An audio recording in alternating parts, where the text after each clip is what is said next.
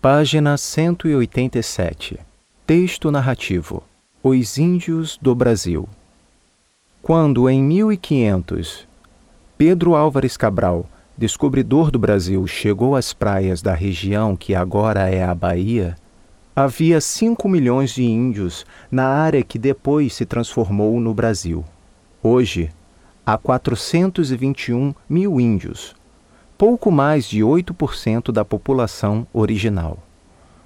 Várias foram as causas desta redução: mortes por doenças contagiosas, sarampo, tuberculose, varíola e gripe, por assassinatos, por suicídios, por confinamento e guerras tribais. Na época do descobrimento do Brasil, existiam quase 1.200 línguas indígenas, Hoje são 170, faladas por 206 grupos.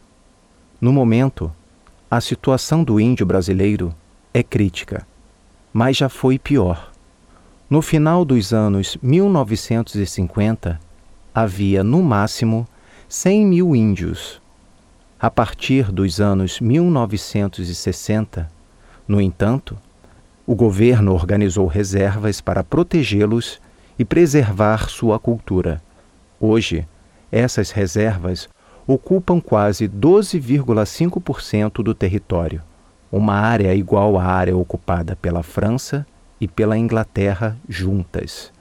Apesar disso, muitos novos indígenas continuam desaparecendo.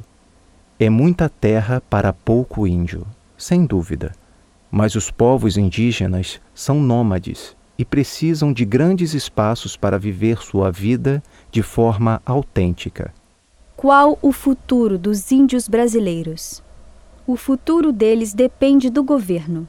Só a ação do governo vai impedir sua morte e a destruição de sua cultura.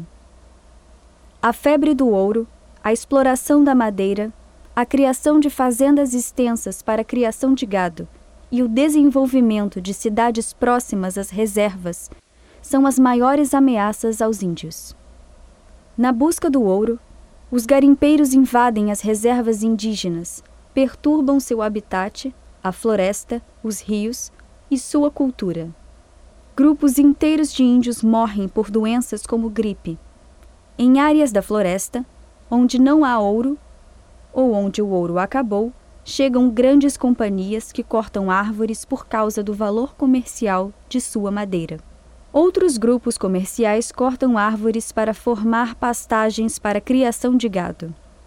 Em todos esses casos, as áreas indígenas são invadidas e choques armados com os índios acontecem. Ainda hoje, há grupos de índios ocultos na floresta. São os índios arredios.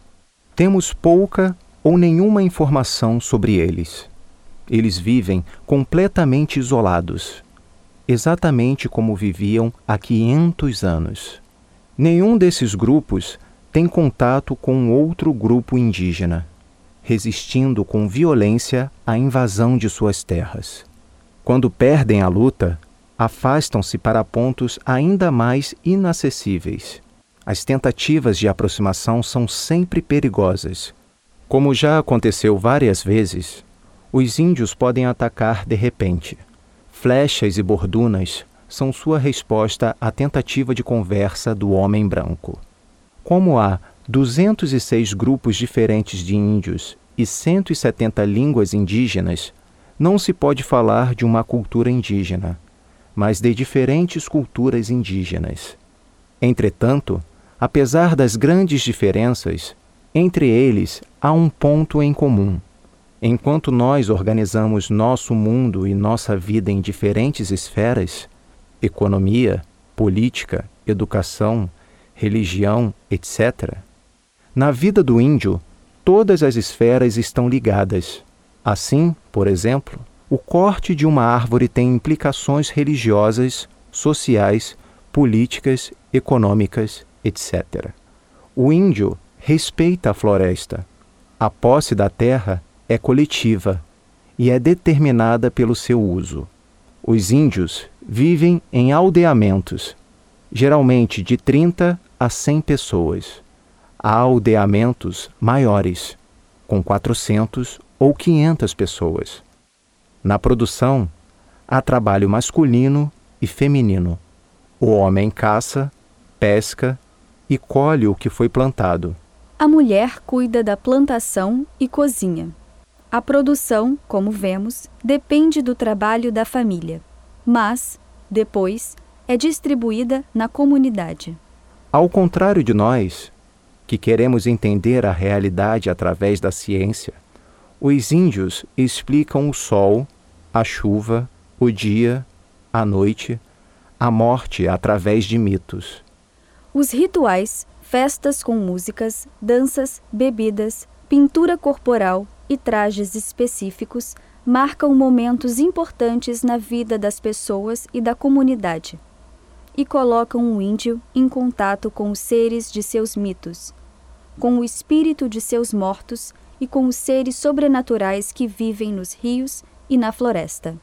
A política atual do governo brasileiro defende a proteção do índio e a preservação de sua cultura. Ele deve viver como sempre viveu. O homem civilizado pode aproximar-se dele, mas deve respeitar sua cultura, tão diferente da nossa.